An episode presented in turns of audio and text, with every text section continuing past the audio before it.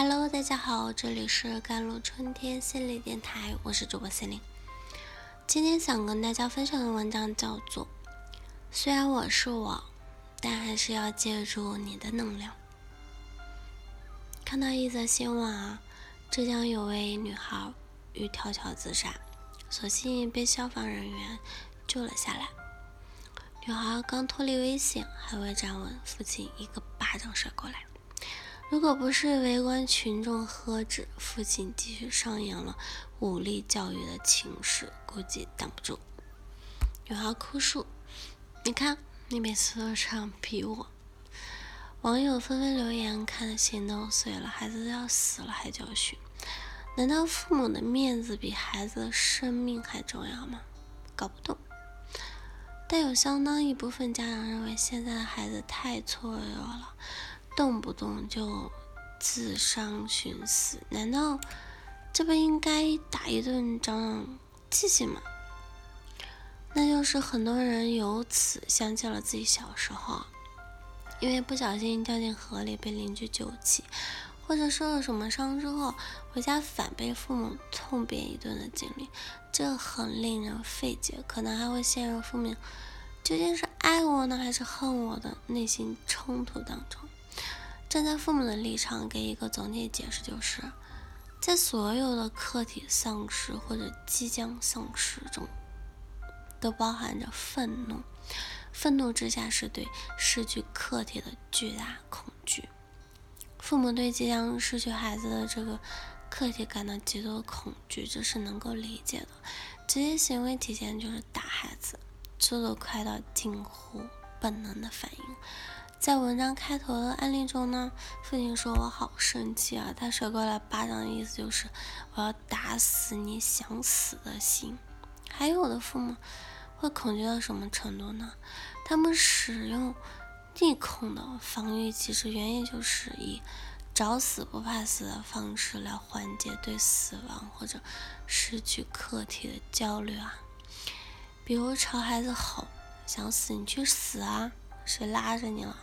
要死一起死。”这种语言，暴力有时甚至比打更能将孩子推向绝望。当父母在不知觉的情况下，以自身的愿望和认知的能力将孩子逼到没有退路的时候，孩子只能采取极端的方式进行反抗，自杀、自伤是孩子对唤醒父母所抱有的最后希望。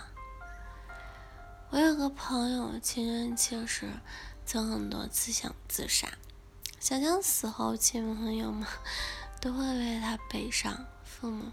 为此痛苦和后悔，但后来他决定不死了，因为从父母对他的态度中，他很相信，如果真的死了，父母不但不会悲伤，反倒会嘲笑他。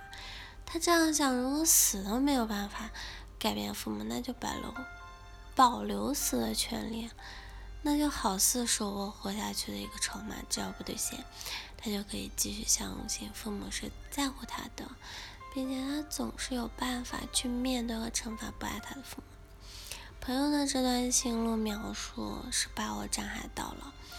父母真的需要知道，他们的孩子为了活下去，在最后的无奈中付出了怎样的努力和坚持。也许是想尽快从这种悲伤的气氛里走出来。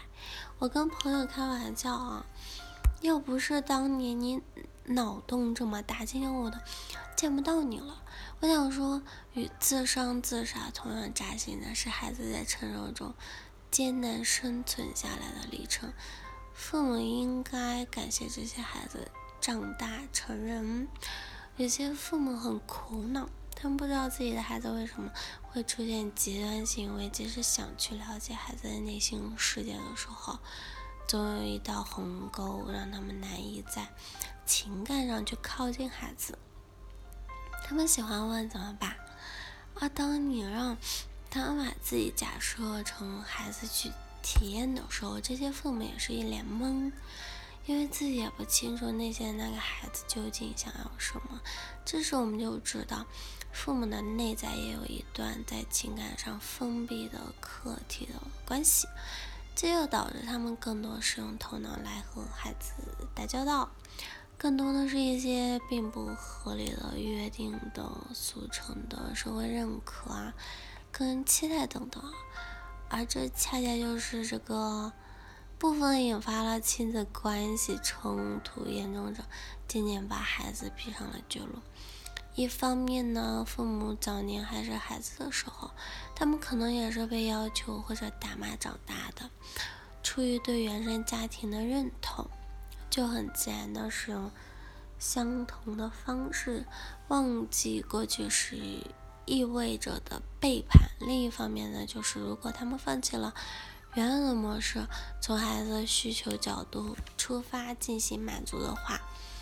可能激活自身并未被好好对待过创伤，这正是潜意识层面要回避的。还有可能就是父母的内心存在剧烈的冲突，常常处在了超过我即将镇压的不住欲望的状态。